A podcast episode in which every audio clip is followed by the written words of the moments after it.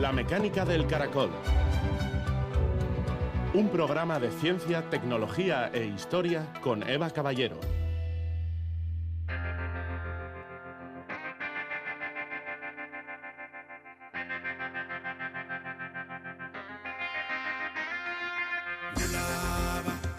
Uno de los grandes ejes de transformación de la democracia es conseguir que el futuro esté más presente en nuestras consideraciones, es decir, pensar que el tipo de acciones que podemos hacer los humanos soberanos hoy en día tienen repercusiones en las generaciones futuras. Daniel Inerarity, filósofo. Gabón, las sociedades cambian con el paso del tiempo. Cada generación se enfrenta a nuevos retos y resta importancia o incluso descarta aspectos de la vida que para sus predecesores eran importantes. Hoy presentamos un libro que analiza las dinámicas políticas que se han ido desarrollando en las últimas décadas, según los protagonistas fueran las personas criadas en el principio del franquismo, quienes nacieron al final de la dictadura y los más jóvenes, que han conocido siempre una vida en democracia. En El peso del tiempo, el politólogo Oriol Bartomeus destaca, entre otras cosas, que la generación más fiel a los valores de la democracia es la que nació en la posguerra, mientras que los más jóvenes ya no ven la política como una actividad que cambia la vida de las personas. De la mano de Eusko y hoy charlaremos con el profesor Bartomeus sobre el auge del populismo, sobre política que se practica a gritos, porque es la forma de llamar la atención en una sociedad bombardeada por información constante. Hablaremos también, en suma, sobre los cambios generacionales que plantean cambios a la hora de ejercer y contemplar la política. En la segunda parte del programa conoceremos además la investigación que desarrollan en el aula de transición energética y economía circular de la Universidad del País Vasco, donde han analizado cómo revalorizar residuos en distintos sectores industriales. Comenzamos.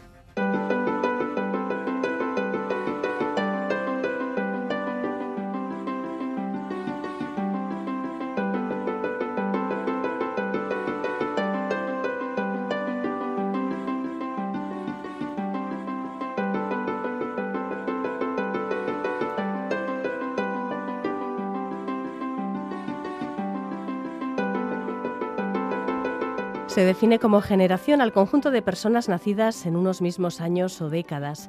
Las generaciones se caracterizan no solo por tener aproximadamente la misma edad, sino que además suelen compartir formas de vivir y de pensar. Además, eh, sus ambiciones, sus concepciones vitales pueden ser bastante distintas de las precedentes, las generaciones de sus abuelos, de sus padres o hermanos mayores. Como suele decirse, cada generación es hija de su tiempo. El declinar de unas generaciones y la aparición de otras nuevas es un fenómeno que sucede ante nuestros ojos sin que seamos del todo conscientes hasta que hacemos balance y nos percatamos de ese relevo. Es por esto que nuestro invitado define como un terremoto silencioso al lento e imparable reemplazo de las añadas humanas, que viene siempre acompañado de cambios sociales. Hoy descubrimos un ensayo que nos explica cómo comprender estas transformaciones a través del discurrir de las generaciones durante el último siglo y de ese modo analizar nuestro presente, que tantas veces se aparece como un tiempo pues bastante enloquecido. Es la propuesta que nos trae hoy Juan Aguirre en la sección de Eusko. Gabón, Juan. Gabón, Eva es un tema que conecta con la agenda del próximo Congreso de Estudios Vascos, que se va a celebrar en octubre, ¿verdad? El tema de las relaciones intergeneracionales. Aquí visto desde otro punto de vista, desde luego, pero que, bueno, de, algún modo está en relación con este trabajo del Congreso, que ya pronto se va a presentar y, sobre el que supongo que tendremos ocasión de hablar a lo largo del curso. Y bueno, pues sí, eh, como bien has dicho, un libro que se titula El peso del tiempo, relato del relevo generacional en España, en el que se estudia la evolución de la sociedad española a partir de las distintas generaciones que se han ido sucediendo desde el siglo XX hasta la actualidad y sus consecuencias políticas. Su autor es Oriol Bartomeus, politólogo, investigador y director del Instituto de Ciencias Políticas y Sociales, además de profesor asociado de la Universidad Autónoma de Barcelona. Gabón, mm, Bonani, Oriol, bienvenido al espacio de Eusko y Cascuncha. Buenas noches.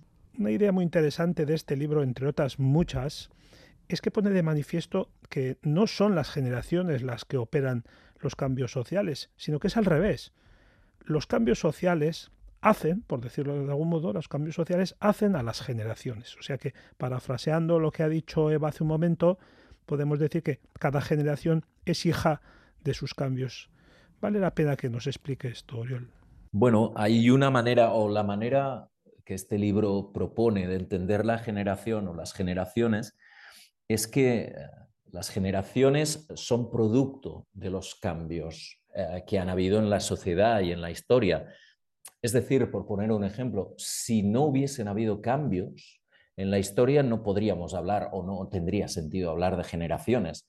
Hablamos de generaciones porque más allá de que la gente mm, pase por toda una serie de etapas en, su vida, mm, la infancia, la juventud, la madurez y la vejez, esta manera de vivir estas diferentes etapas es diferente en función del periodo histórico en el cual estas personas han vivido. Por eso hablamos de generaciones. Hablamos de generaciones, por, ejemplo, en el caso de España, porque decimos, bien, todo el mundo ha sido joven, pero no es lo mismo ser joven o haber sido joven en los años 40, 50 del siglo pasado que ser joven ahora. Y este entorno histórico en el cual nacemos y del cual nos, nutrimos para, de alguna manera, adaptarnos a él, es el que de alguna manera nos imprime este perfil generacional, esta huella generacional y nos hace diferentes. Los jóvenes de ahora son diferentes de los jóvenes de hace 60 años. ¿Por qué? Porque ha habido un cambio. Entonces, a, mi entender, las generaciones son hijas de los cambios. Sin cambios no estaríamos hablando de generaciones, no tendría sentido hablar de generaciones. ¿Hay criterios que se puedan considerar objetivos para trazar la frontera que separa a una generación de otra o esto es un ejercicio que podría ser siempre arbitrario?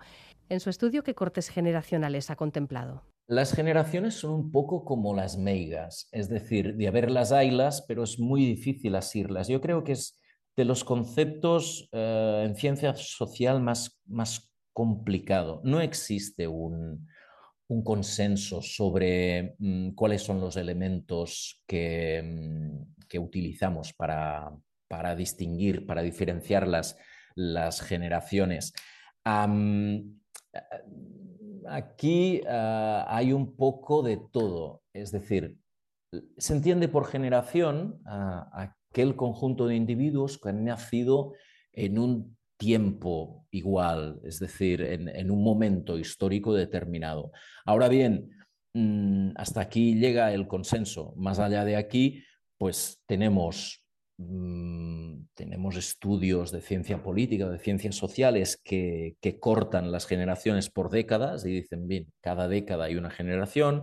Hay estudios que, los cortan en función de, acontecimientos históricos. Este ha sido el, proyecto de este libro. Es decir, considero que ah, cada generación nace de un acontecimiento histórico relevante que ha modificado el entorno en el cual los individuos nacen, crecen, se adaptan, aprenden y, viven. En el caso español, yo he considerado unos cuantos mm, cortes históricos. Uno, mm, la guerra civil, claramente.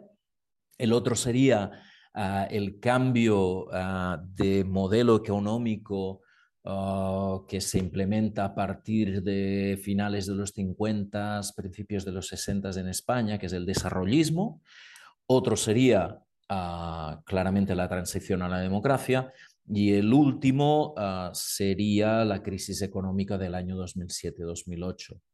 A partir de aquí, mm, los cortes generacionales que yo he hecho, las generaciones que he definido son básicamente la generación de la guerra, es decir, los nacidos a partir, a partir no, hasta el año 39, la generación de la posguerra, los nacidos entre el año 40 y el año 1960, la generación del baby boom o del desarrollismo, que es la generación nacida entre 1961 y 1975, y la generación de los hijos e hijas de la democracia, que son los que nacen a partir del 76, y, y es una generación que a mi entender eh, llega hasta el año 2007-2008, cuando aparece la generación nacida a partir de la crisis, que sería los, hijos e hijas de la crisis.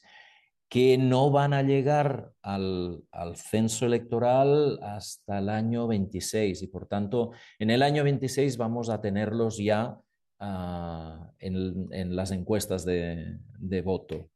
El libro, El peso del tiempo, aborda cómo las generaciones conciben la manera de hacer, de observar y de participar en política. Y bueno, su tesis es que, con el último relevo generacional se ha producido un cambio radical en la relación entre ciudadanía y política. Es decir, que con la última generación esta manera de hacer, de observar y de participar en política se ha transformado. Yo creo que vale la pena, Oriol, que nos detengamos en este punto. Es un cambio importante por, por varios aspectos. Uno es porque esta generación de la democracia es precisamente una generación que ha vivido toda su, toda su vida hasta hoy en democracia y por lo tanto ha experimentado mm, un sistema democrático normal. Es decir, ellos han nacido ya con elecciones, con partidos, con un parlamento, con debates, con un gobierno. es digamos, la, primera generación que tiene una experiencia tan longeva sobre, sobre la democracia. Son, la democracia para ellos no es una conquista, es algo habitual. también hay que decir una cosa, esta generación, aunque nace, los primeros nacen en el 76, es verdad que no viven la, experiencia de la transición democrática. Para ellos, para los primeros, llegan, digamos, a, una edad de, entendimiento de, la política, no en la fase álgida, digamos, de la democracia, sino al, principio de la fase descendente, en el sentido, se hacen mayores a partir del año 90, que es el año donde la democracia española, ah, digamos, abandona su impulso inicial y, empieza a entrar en una fase de, entre comillas, normalización presidida por los casos de corrupción, una cierta mm, crisis económica, la postolímpica del 93-96, etcétera, etcétera. Esta generación también eh, tiene una relación diferente con la política no solo porque, porque tiene esta esta relación de normalidad con la política democrática, sino también porque es una generación que a diferencia de sus ah, padres y sobre todo sus abuelos y abuelas, es una generación ah, con un alto nivel académico, lo cual les lleva a entender la relación con la política como una relación mucho más horizontal, menos vertical, son menos deudores de, de una de una idea de la política como jerarquizada y por tanto ah, tienen una relación con la política más mercantilista en el sentido de que entienden que los políticos son sus servidores, es decir, entienden la política de modo desacralizado. La política ya no es esa cosa importantísima que está en el pedestal y que es una actividad que les puede cambiar la vida, sino que la política es algo más mm, cotidiano en este, en este escenario en el cual viven, en el cual eh, les es muy complicado,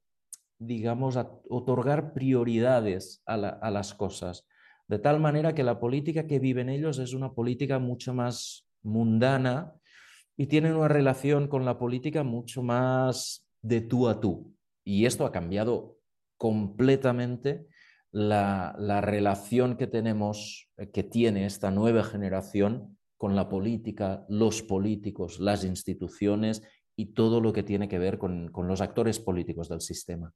Llama la atención ver que hay chicos de unos 20 años, más a menudo chicos que chicas, que protestan cantando brazo en alto el cara al sol y esgrimiendo valores, si no antidemocráticos, sí antipolíticos. ¿Cómo puede darse esto en ciudadanos que han sido criados en democracia?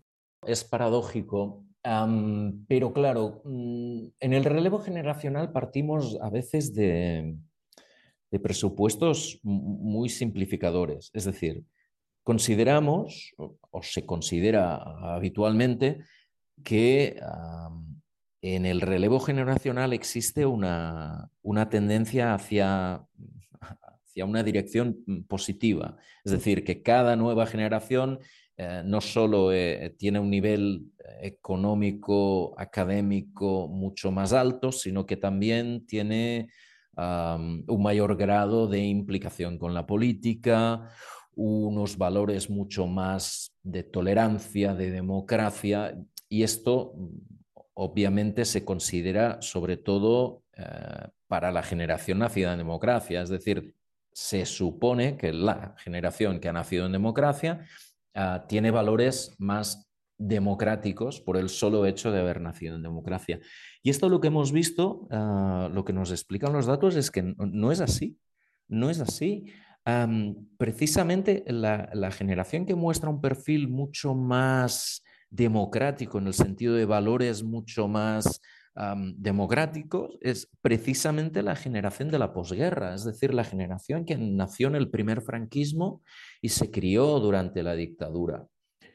Precisamente es ese criarse durante la dictadura la que otorga a esta generación unos valores de, de preferencia por el sistema democrático y una idea mucho más de, confianza o, de aceptación del sistema democrático. ¿Qué pasa con la nueva generación de, demócratas en el sentido de la nueva generación nacida en la democracia?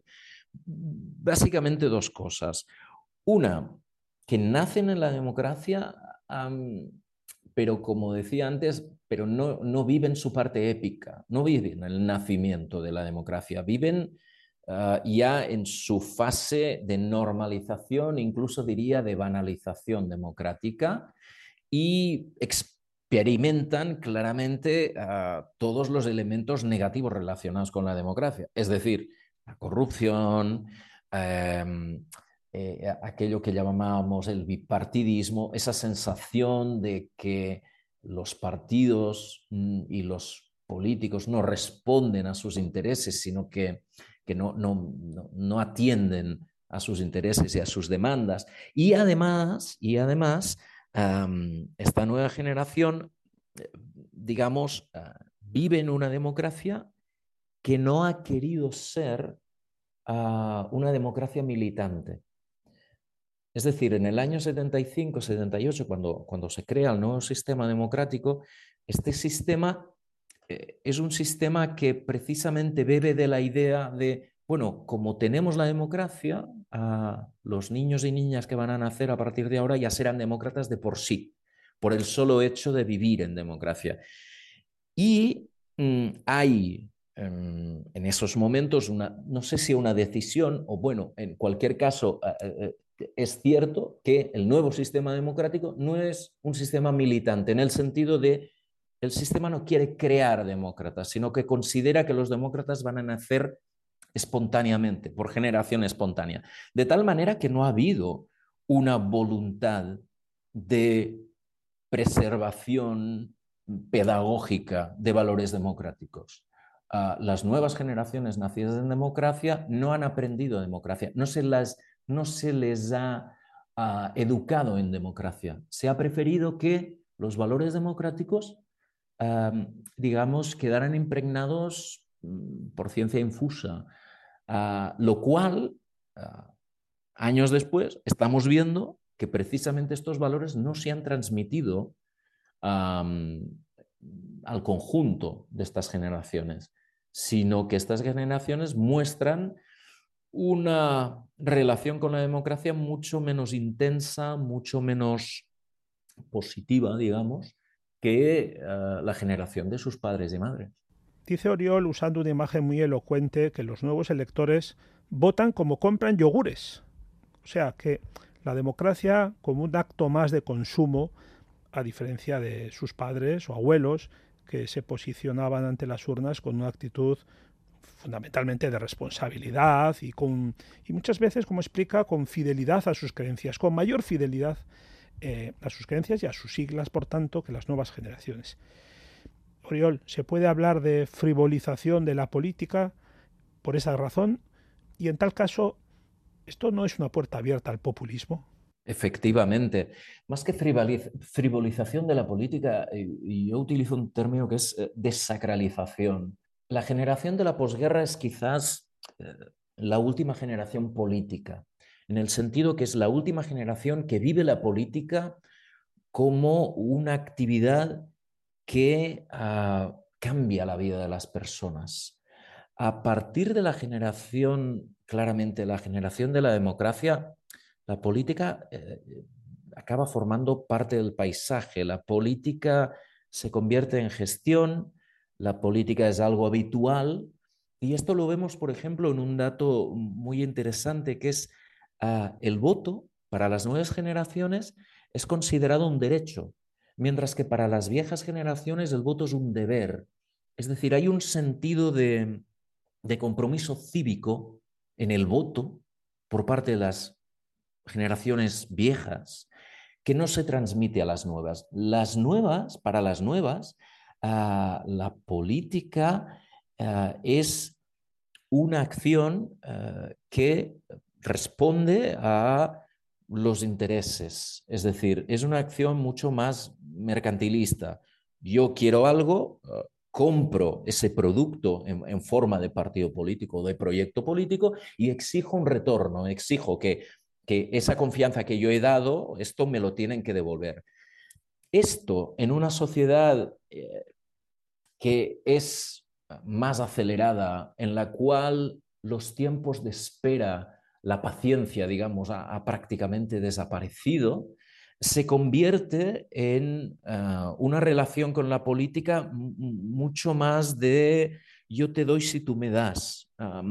y por lo tanto la política defrauda en el sentido de que uno vota a un partido esperando que ese voto de alguna manera le, rinda, es decir, reciba una respuesta, y esta respuesta tarda en llegar, porque la política tiene unos tiempos mm, muy largos y muy dilatados. De tal manera que sí, ciertamente, este elector que entiende la política como como un derecho y entiende su voto como una mercancía, claro, es más propenso a votar por proyectos o por partidos que de alguna manera responden a esa necesidad de ah, respuesta inmediata a ese voto.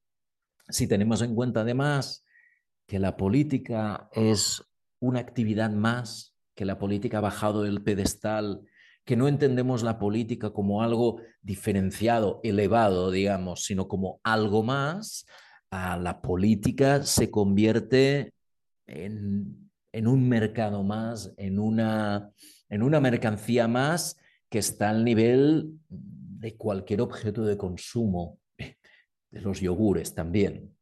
Se acusa a menudo a los gobernantes de cortoplacistas, de, fijarse más en las tácticas que en otra cosa, pero en su ensayo señala que en la política actual no hay lugar para el largo plazo, lo cual no deja de ser preocupante ante retos eh, tan importantes como el cambio climático que, bueno, pues trascienden totalmente de lo que puede estar ocurriendo en nuestra generación.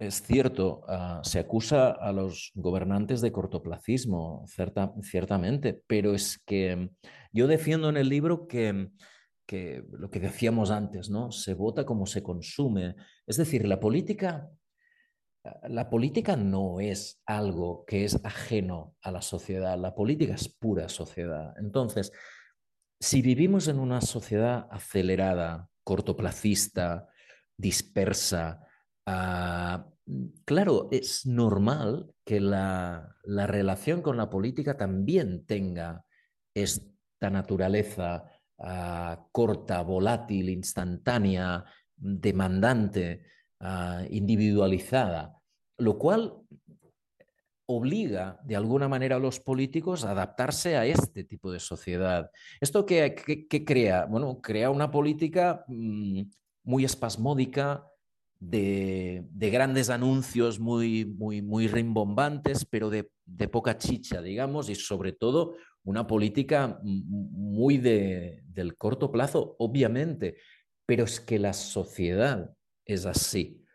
Ah, la sociedad vive en una, e, e, en, una consecución de periodos muy cortos.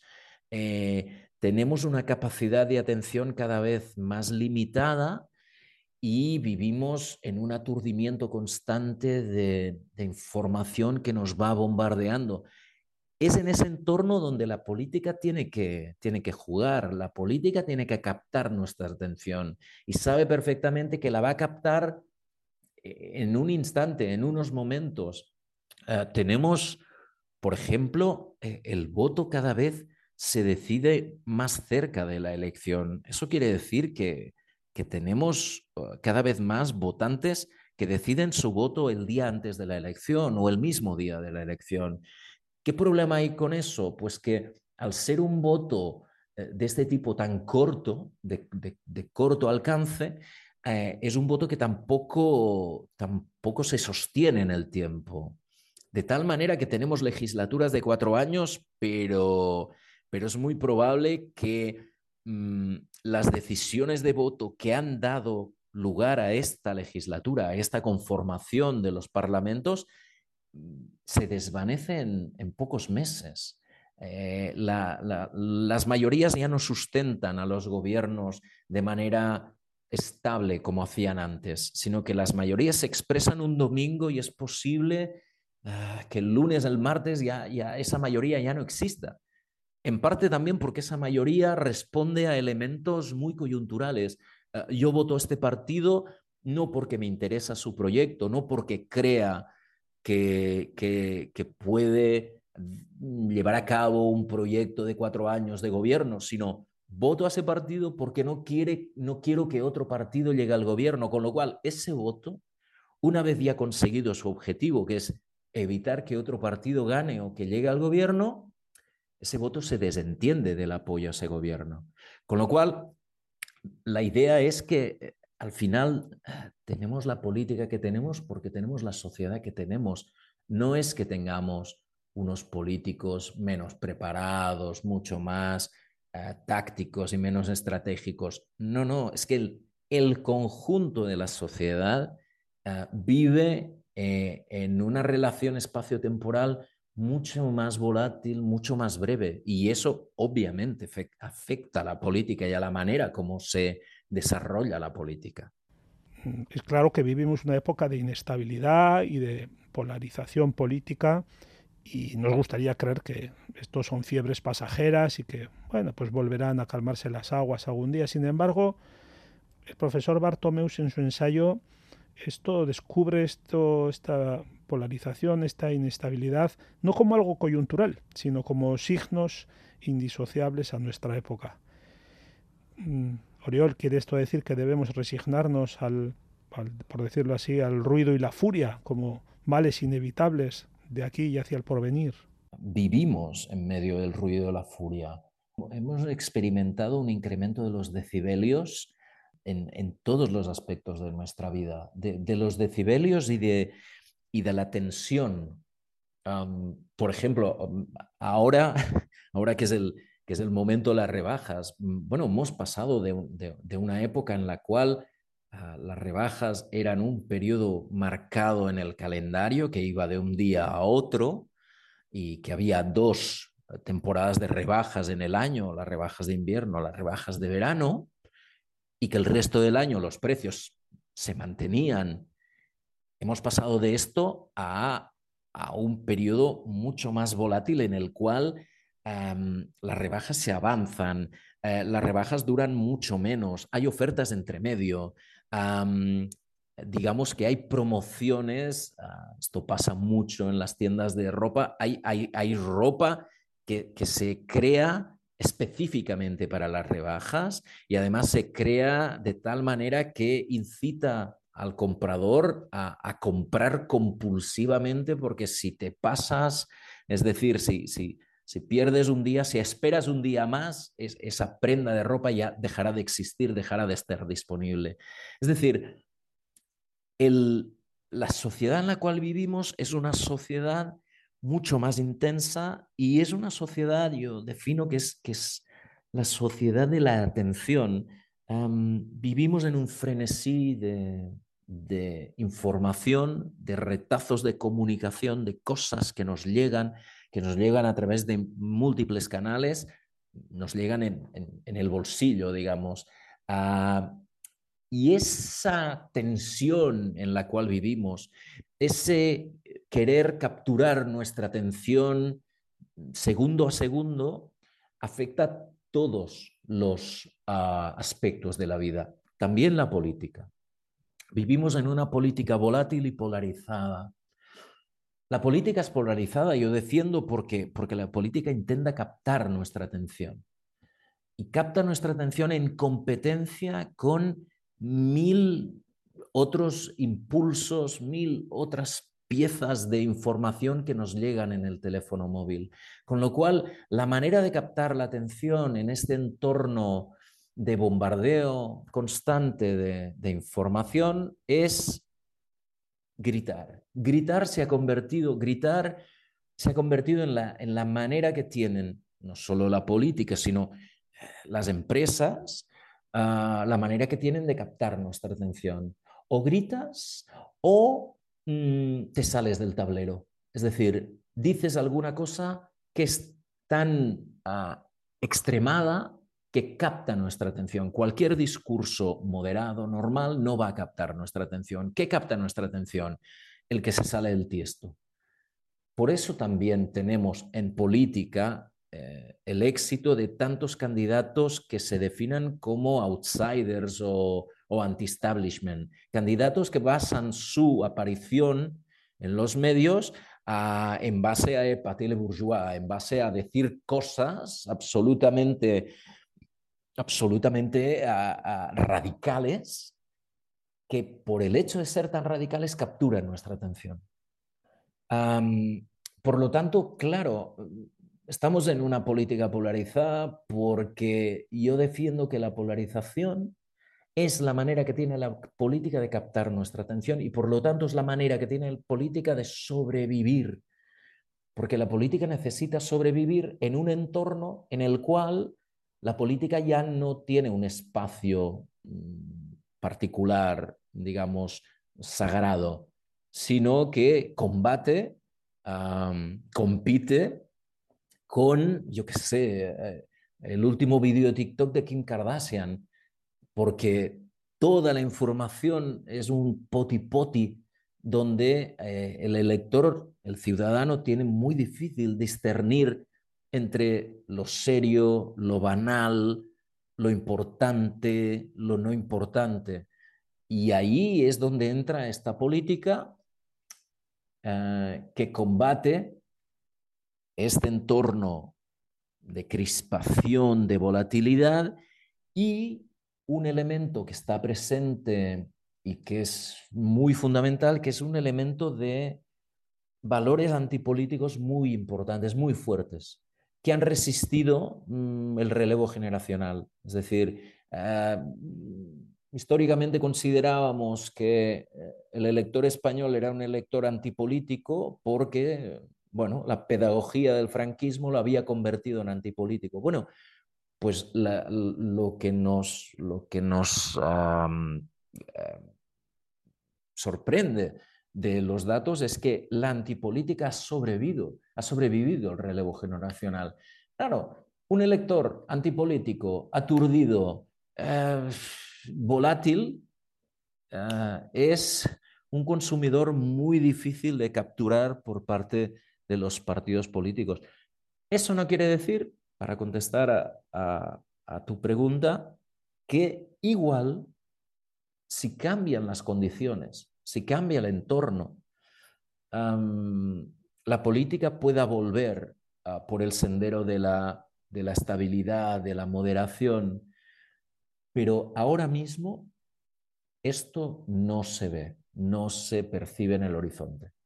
Pues un interesante ensayo que vamos a recordar se titula, Juan. El peso del tiempo, relato del relevo generacional en España, de Oriol Bartomeus, lo ha publicado la editorial Debate. Gracias, Oriol, muy interesante. Muchas gracias, buenas noches. Agur, Juan. Ricasco, agur.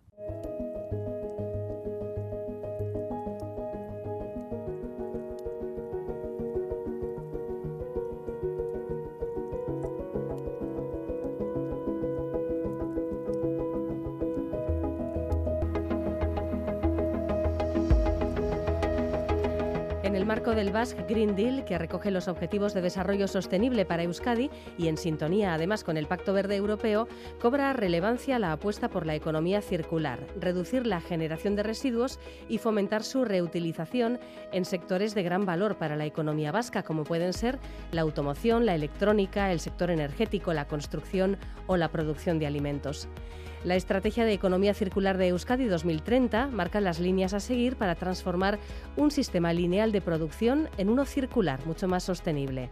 El aula de transición energética Fundación Repsol Economía Circular de la Universidad del País Vasco se puso en marcha en abril de 2022 para analizar y difundir líneas de trabajo relativas al ecodiseño, a la energía renovable, el uso de materias primas alternativas como los residuos reutilizables, en suma, investigación encaminada a generar también nuevas formas de consumo. Hoy presentamos el análisis que han realizado sobre revalorización de residuos en la cadena de valor industrial. Y para ello contamos con el subdirector de alumnado de la Escuela de Ingeniería de Bilbao y director del Aula de Transición Energética, Jon Aguirre. Gabón, Jon, ¿qué tal? Gabón. Y Mireia Martín, investigadora del Aula. Gabón, Mireia. Bueno, ¿qué fundamenta el concepto de economía circular y por qué hay tanto interés en generar nuevas prácticas en, los ámbitos industriales, empresariales, en torno a esta idea y además a la mayor brevedad? Porque em, siempre se traslada también ese concepto de urgencia, ¿no? de querer que, esto avance a un buen ritmo nos va a ayudar a ponernos en contexto, además. Sí, bueno, eh, como bien has dicho en la, introducción, ¿no? hoy en día eh, la producción de, bienes y servicios está basado en el modelo lineal, es decir, extraemos las materias primas del planeta, luego pues, eh, fabricamos pues, los, productos, los bienes que, sean, los usamos o los consumimos y, al final los, los tiramos. ¿no? Entonces, pues bueno, este tipo de, de modelo lo que al final eh, conlleva es eh, tener unos impactos agravados eh, sobre los recursos y ecosistemas, generando pues, elevados volúmenes de, residuos, de gases de efecto invernadero, que, que, acentúan el cambio climático, la contaminación de suelos, de, de mares, etc. ¿no? Entonces, eh, estamos viendo hoy en día por, eh, el cambio climático, pues, eh, pues, todas las cosas que están pasando, que, bueno, que en principio los expertos predecían que iba a ser un poquito más lento, pero ya hoy en día estamos, estamos viendo ¿no? las, las consecuencias, ¿no? Por aquello de ahora la, urgencia, ¿no? El, el por qué. Y necesitamos pues unas soluciones más integrales, ¿no? Eh, con la participación de tanto el sector público, privado, consumidores, porque eh, esto de la economía circular no es eh, un problema estrictamente técnico, sino también es social, de equidad. Entonces, en esta solución integral, lo que se busca es ya desde el, propio concepto, es cuando queremos producir algo, desde su diseño, pues elegir aquellas materias primas que luego pues sea posible o bien reutilizarlos o, que sea fácil eh, reciclarlos, etcétera, o utilizar una materia prima que, provenga eh, pues, eh, del, reciclaje de, algún otro producto. ¿no? Entonces, estamos ya pensando ya en el diseño de un nuevo producto que tenga en cuenta qué materiales voy a utilizar para que el impacto que genere sea lo menor posible a la hora de em, estructurar ese, ese, producto también, que luego esos materiales pues, se puedan separar fácilmente para aprovecharlos tal cual o, para poder eh, reciclarlos, ¿no? De tal manera, pues bueno, con esa solución integral, eh, pues eh, mantener el valor de los productos, materiales y recursos dentro de la economía durante un mayor tiempo ¿eh? Entonces, pues bueno, no, no, estamos generando ni tanto residuo ni eh, pues estamos eh, extrayendo tantas materias primas del planeta. Bueno, hemos experimentado en los últimos años lo que ocurre con la industria y en, realidad con la economía en general cuando el flujo de ciertas materias primas críticas se interrumpe. ¿Hay algún ejemplo de materias primas consideradas estratégicas cuyo suministro puede interrumpirse? De hecho, estamos viendo últimamente bastantes ejemplos y que pueden ser recuperadas de alguna manera mediante la reutilización de materiales. Sí, de hecho esto viene del aumento al final de la, de la demanda global de ciertos productos y, servicios que ha llevado a la sobreexplotación de, de, ciertos recursos y es lo que ha hecho que el listado de materias primas críticas no deje de aumentar. ¿no? Al final estos materiales son reconocidos tanto por su importancia económica como lo que has mencionado, ¿no? del riesgo de, de interrupción en el suministro. Y actualmente esos materiales, la lista eh, son en total unos 34 y de esos 34, 17 se consideran eh, estratégicos. Y son, de hecho, muy importantes ¿no? en diversos sectores que hoy en día tienen mucha relevancia, como puede ser la energía renovable, la movilidad eléctrica, que actualmente pues, es, es un tema actual, y la defensa y el sector aeroespacial. Eh, pues como ejemplos, el aluminio, por ejemplo, de hecho, es de los que más se reciclan, pero sin embargo, o sea, el porcentaje de reciclaje será unos un 30%. Y es muy utilizado, por ejemplo, en construcción o transporte o incluso en la industria aeroespacial que he mencionado. Y en este caso, en el caso de este material, el reciclaje es eficiente y ahorra, de hecho, mucha energía en comparación con la producción del mineral que es la bauxita, o sea, que merece la pena el reciclaje de este, de este material. También puede ser otro ejemplo el cobre, que es, muy esencial en la fabricación tanto de cables como de equipos eléctricos, que actual, o sea, a día de hoy cada vez hay más.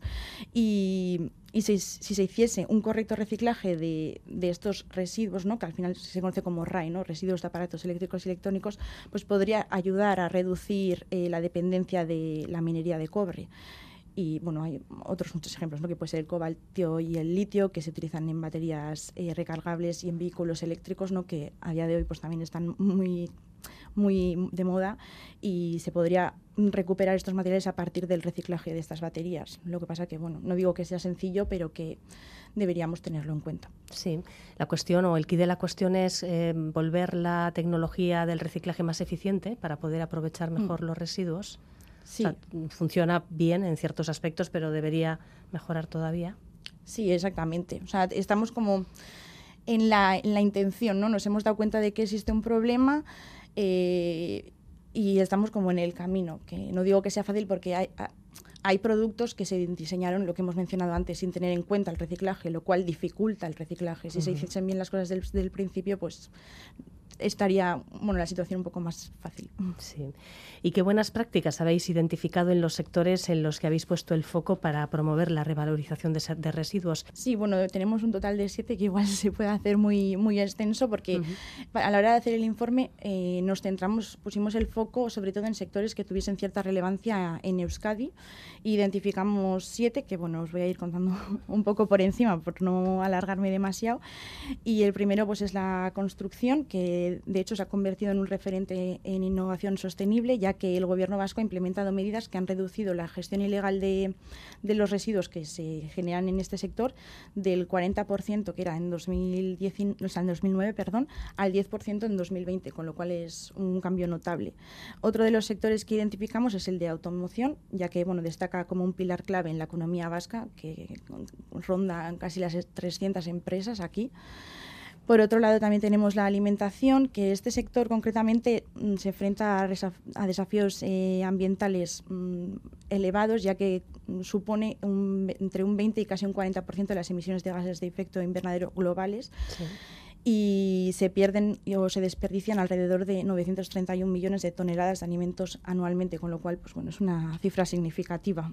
Sí, ¿y qué buena práctica habéis identificado en este caso, por ejemplo? Pues en la alimentación, por ejemplo, eh, una de las muchas prácticas que encontramos pues consistía en crear fertilizantes biológicos a partir de más de 20 millones de toneladas anuales de subproductos a partir de industrias pesqueras y acuicultura que se generan.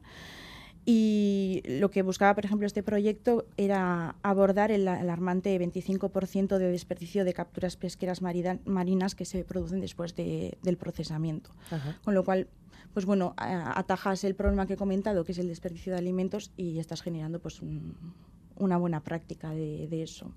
Así que pues, es interesante. Y bueno, eh, tampoco me quiero extender mucho más, ¿no? Pero otros de los pero son ejemplos que nos ayudan mucho a centrarnos, ¿no? Porque podemos hablar en general de economía circular, en general de la importancia de revalorizar residuos. Sí. Pero bueno, yo creo que los ejemplos concretos vienen bien. Sí, de hecho, eh, algo que también me, gustaría comentar es que también existe la simbiosis industrial, que básicamente consiste en eh, un sector concreto, vamos a poner el del automóvil, el residuo que genera puede ser útil para otro sector totalmente diferente. Entonces también hay que tener, esto lo que hace es que seas mm, más consciente de qué residuos se generan en tu entorno, porque tal vez puedes reutilizar alguno, no, no el tuyo que generas, pero tal vez le puede venir bien a, otro sector. Sí. Con lo cual, pues. Eso me, da pie a pensar que tiene que haber algún intermediario de residuos, no sé cómo. Sí. Claro, no todo el mundo que tiene, por ejemplo, una empresa relacionada con la automoción es consciente de que tal subproducto de su, de su industria pues le puede venir bien, no sé, a una imprenta, se me acaba de ocurrir, o a una mm. industria textil o yo qué sé. Entonces, o por ejemplo, el tema de los descartes de pesca, que eso puede ser más evidente porque ya se han utilizado eh, tradicionalmente, ¿no? Los, los restos de pescado que no se utilizaban como abono, las algas, etcétera. Sí, sí, es interesante. ¿Existirá? Bueno, luego os mm. voy a preguntar por oportunidades de empleo, porque yo aquí veo una. Podría ser, podría ser. Bueno, ¿y cómo se fomentan las buenas prácticas en, en los sectores industriales que habéis analizado? Si reaprovechas también tus residuos o los llegas a colocar o los vuelves a introducir en tu cadena productiva, estás reduciendo costes, lo cual, pues a, eso a todas las empresas creo yo que les interesa, con lo cual yo creo que es como el incentivo para aparte de las normativas que te pueden aplicar ¿no? Eh, desde el exterior, pues como empresa impulsar ¿no? ese, y además también generas conocimiento. ¿Tienes algún ejemplo por ahí en tu lista que lo veo desde aquí? Eh, sí, bueno, es que miramos muchos y encontramos muchos. En construcción, por ejemplo, eh, se utilizó los residuos de construcción y demolición para fabricar mobiliario urbano. Entonces le estás dando un uso para a tu residuo totalmente diferente, que puede ser un banco de la calle, ¿no? Mezclado pues también con, con otros, eh, por ejemplo, plásticos reciclados o cualquier otro residuo, con lo cual, pues bueno, ese puede ser otro ejemplo de, de aprovechar un residuo. Al final, el banco de la calle lo tienes que construir igual, pues si puedes aprovechar el residuo, que esto se lleva haciendo con las carreteras también mucho tiempo. Entonces, así es. Pues bueno, darle otra vuelta. Al final es encontrar el, el, el punto. La idea. Luego hay algunas, algunos que están en estudio y desarrollo, como lo que comentábamos anteriormente. En el tema de aparatos eléctricos y electrónicos es complicado, porque bueno, a día de hoy eh, los residuos que se generan a partir de estos aparatos, y cada vez encima hay más, porque introducimos eh, tecnología a, todo, hasta una mesa que se eleva o cualquier cosa, eh, pues al final se generan aproximadamente 53,6 millones de toneladas a nivel global, lo cual es una generación de residuos brutal y ya no solo el residuo, sino la cantidad de materiales que se desperdician ahí, ¿no? Y, bueno, en este se, se, complica un poco más, ¿no? Se están haciendo estudios sobre reciclaje de residuos plásticos eh, mediante pirólisis, eh, recuperando pues, esos materiales estratégicos que comentábamos anteriormente. Eh, incluso el reciclaje de baterías de litio también se está estudiando, pero bueno, en este tema concreto sí que vimos que había muchos ejemplos, pero todos se encontraban como en fase de estudios y, desarrollo, ¿no? con lo cual pues dentro de unos años a lo mejor vemos más aplicaciones en este sector, por ejemplo. Bueno. Para añadir, pues eh, conozco recientemente eh, una empresa de, que construye baterías, que está radicada aquí en, en Vizcaya, eh, construye, bueno, eh, fabrica baterías para, para AGVs, eh, que son como vehículos que suelen andar en almacenes para, para colocar diferentes cajas, etc. Y, y, ellos ya desde, desde el propio diseño de la, de la batería está diseñado de tal manera que, bueno, una vez que esa batería, digamos, que esté agotada o ya no sirva para ese AGV, se pueda reutilizar luego pues, eh, en aplicaciones igual no tan exigentes, ¿no? pues en unas eh, aplicaciones estacionarias, ¿eh? que se pueda pues, fácilmente readaptar esa batería a esa nueva aplicación. Porque ya desde el propio diseño esas baterías están preparadas para darle luego esa segunda vida útil pues en unas aplicaciones que no sean tan... O sea, es decir, aquí no estamos reciclando, pero sí, que estamos manteniendo ese producto dentro de la economía pues un, mayor periodo de tiempo. Em, todo esto es, una nueva forma de producir, una nueva forma de trabajar y no sé si está requiriendo también eh, nuevos planteamientos, incluso nuevos empleos, nuevos tipos de empleo. Sí, eh, lo que hemos estado hablando, ¿no? Es mm. decir, si después de, usar un, producto, en vez de desecharlo y llevarlo a un vertedero, Si lo que queremos es pues, despiezarlos, separar los diferentes materiales y, reciclarlos, pues ahí ya pues, estamos generando una nueva empresa que se dedica al reciclaje, a la separación y al reciclaje del material X. ¿no? hay diversos estudios, por ejemplo, la Organización Internacional del Trabajo, que es un organismo de que depende de, la ONU, de Naciones Unidas, eh, pues se destaca dos, dos, trabajos, dos estudios, eh, realizados uno por, por ellos mismos, que hicieron en el, 2008, en el 2018 perdón, y actualizado en el 2019, y destacan también otro estudio de, de la OCDE que hizo en el 2020, eh, en el que se indica que se van a generar empleos. Eh, el estudio de, la Organización Internacional del Trabajo pues, reporta que se pueden generar entre 7 y 8 millones de empleos para el 2030 ¿no? en todo el mundo. ¿eh? mientras que el de la OCDE pues, dice que se van a generar 1,8 millones. Es decir, bueno, eh, digamos que las cifras son bastante diferentes, pero sí que indican la, misma dirección en la que se van a generar empleos. La propia Comisión Europea también eh, pues eso, en el, en el 2020, en una, en una circular eh, sobre economía, eh, pues se dijo que de aquí al 2030 pues, se espera que por la economía circular el PIB europeo pues, crezca un 0,5% más por, por esta economía circular e incorporando pues, unos 700.000 nuevos, nuevos trabajos. ¿No? Es decir, eh, ejemplos como, pues bueno, hoy en día en los coches, o sea, si yo te pregunto, ¿tú tienes platino? Y pues no, no tengo muchas joyas, yo platino no tengo, pues casi todos, ¿eh? pues eh, en los coches tenemos platino. En, el tubo de escape, pues para que no salgan tantos contaminantes por el tubo de escape.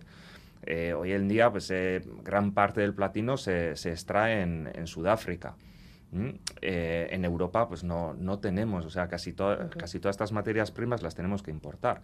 Entonces, si nosotros somos capaces de, oye, después de, de que el coche pues ya ha, ha dado de sí, etcétera, pues oye, pues podemos extraer ese catalizador que contiene platino y paladio eh, y lo reciclamos dentro de Europa, ¿no? pues estamos generando una industria del reciclaje de catalizadores de, coches para recuperar ese platino y volver a implementar en los coches que sí que fabricamos en, Europa. ¿no? Entonces sí que estamos generando, desaparecerían empleos. En Sudáfrica, si todo el mundo hace lo mismo, pues claro, al final pues el trabajo de minería tal, pues disminuiría un poquito, ¿no? Al final es un eh, reequilibrar otra vez los eh, empleos en, los diferentes eh, sectores, pero sí que, pues bueno, eh, los diferentes estudios sí que indican que, bueno, al final sí que en el balance global va a haber un aumento de empleo. Sí.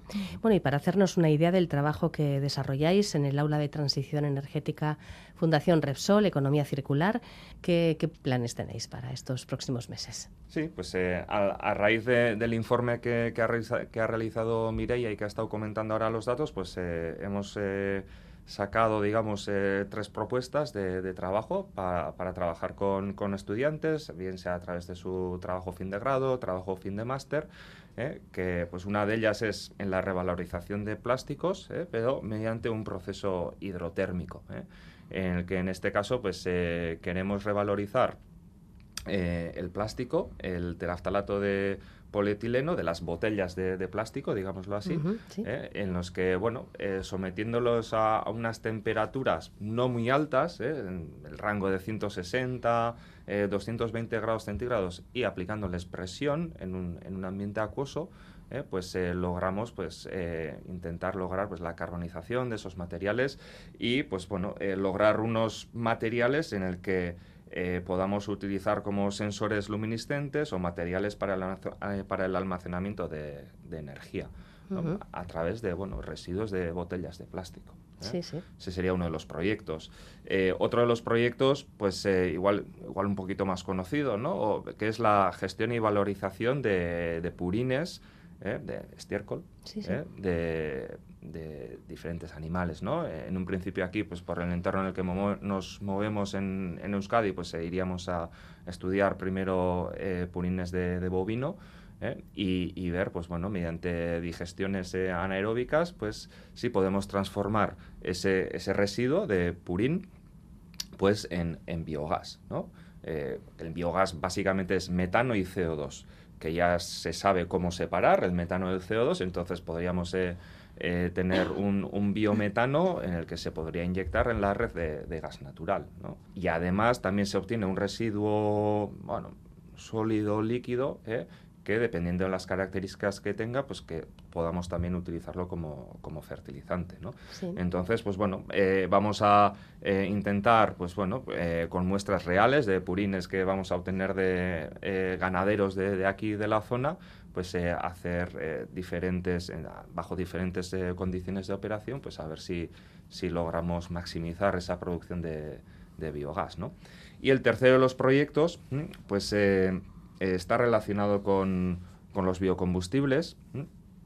Ya existe la tecnología de, bueno, pues cómo se puede producir el biodiesel a través de eh, de aceites eh, o de residuos de, cocina, de los aceites que generamos usados en, la cocina, eh, pero también se pueden generar pues, a través del aceite que se extrae de las semillas de, las plantas, etc. Entonces lo que vamos a hacer es un estudio a través de herramientas como análisis de ciclo de vida, de pues, ver cuáles son estos procesos productivos, ver qué impactos ambientales generan, y ver pues bueno cuáles son las etapas críticas identificar aquellas eh, etapas que más impacto generan e intentar pues dar eh, buscar alguna opción alternativa pues para, para ir mejorando ¿no? esos esos procesos. Bueno pues tres proyectos para esta segunda parte del curso. En el aula de transición energética Fundación Repsol Economía Circular que bueno pues que en en nuestros años que lleva en marcha está consiguiendo ya pues este tipo de análisis que nos presentaba ahora mismo Mireia. Mireia Martín, John Aguirre, es que ricas con A ti.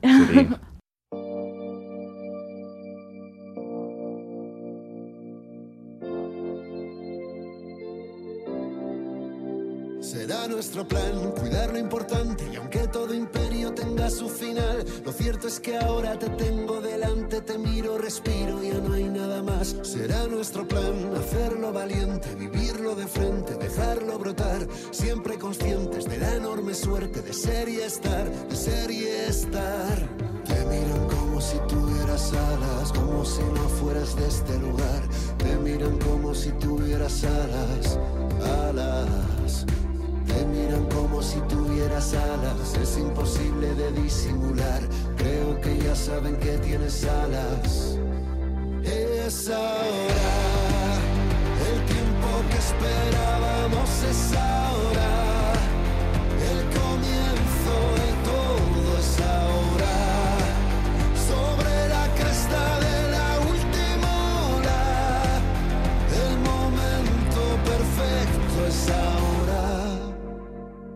Nuestro plan cruzar horizontes, dejar nuestro nombre en el último umbral. Que no importa el dónde, seremos el norte, la voz en la niebla, la calma en el mar. Será nuestro plan amar en el siempre, beber del presente, gritar tu verdad, siendo conscientes de la enorme suerte de ser y estar, de ser y estar. Te miran como si tuvieras alas, como si no fueras de este lugar. Te miran como si tuvieras alas, alas. Te miran como si tuvieras alas, es imposible de disimular. Creo que ya saben que tienes alas. Es ahora, el tiempo que esperábamos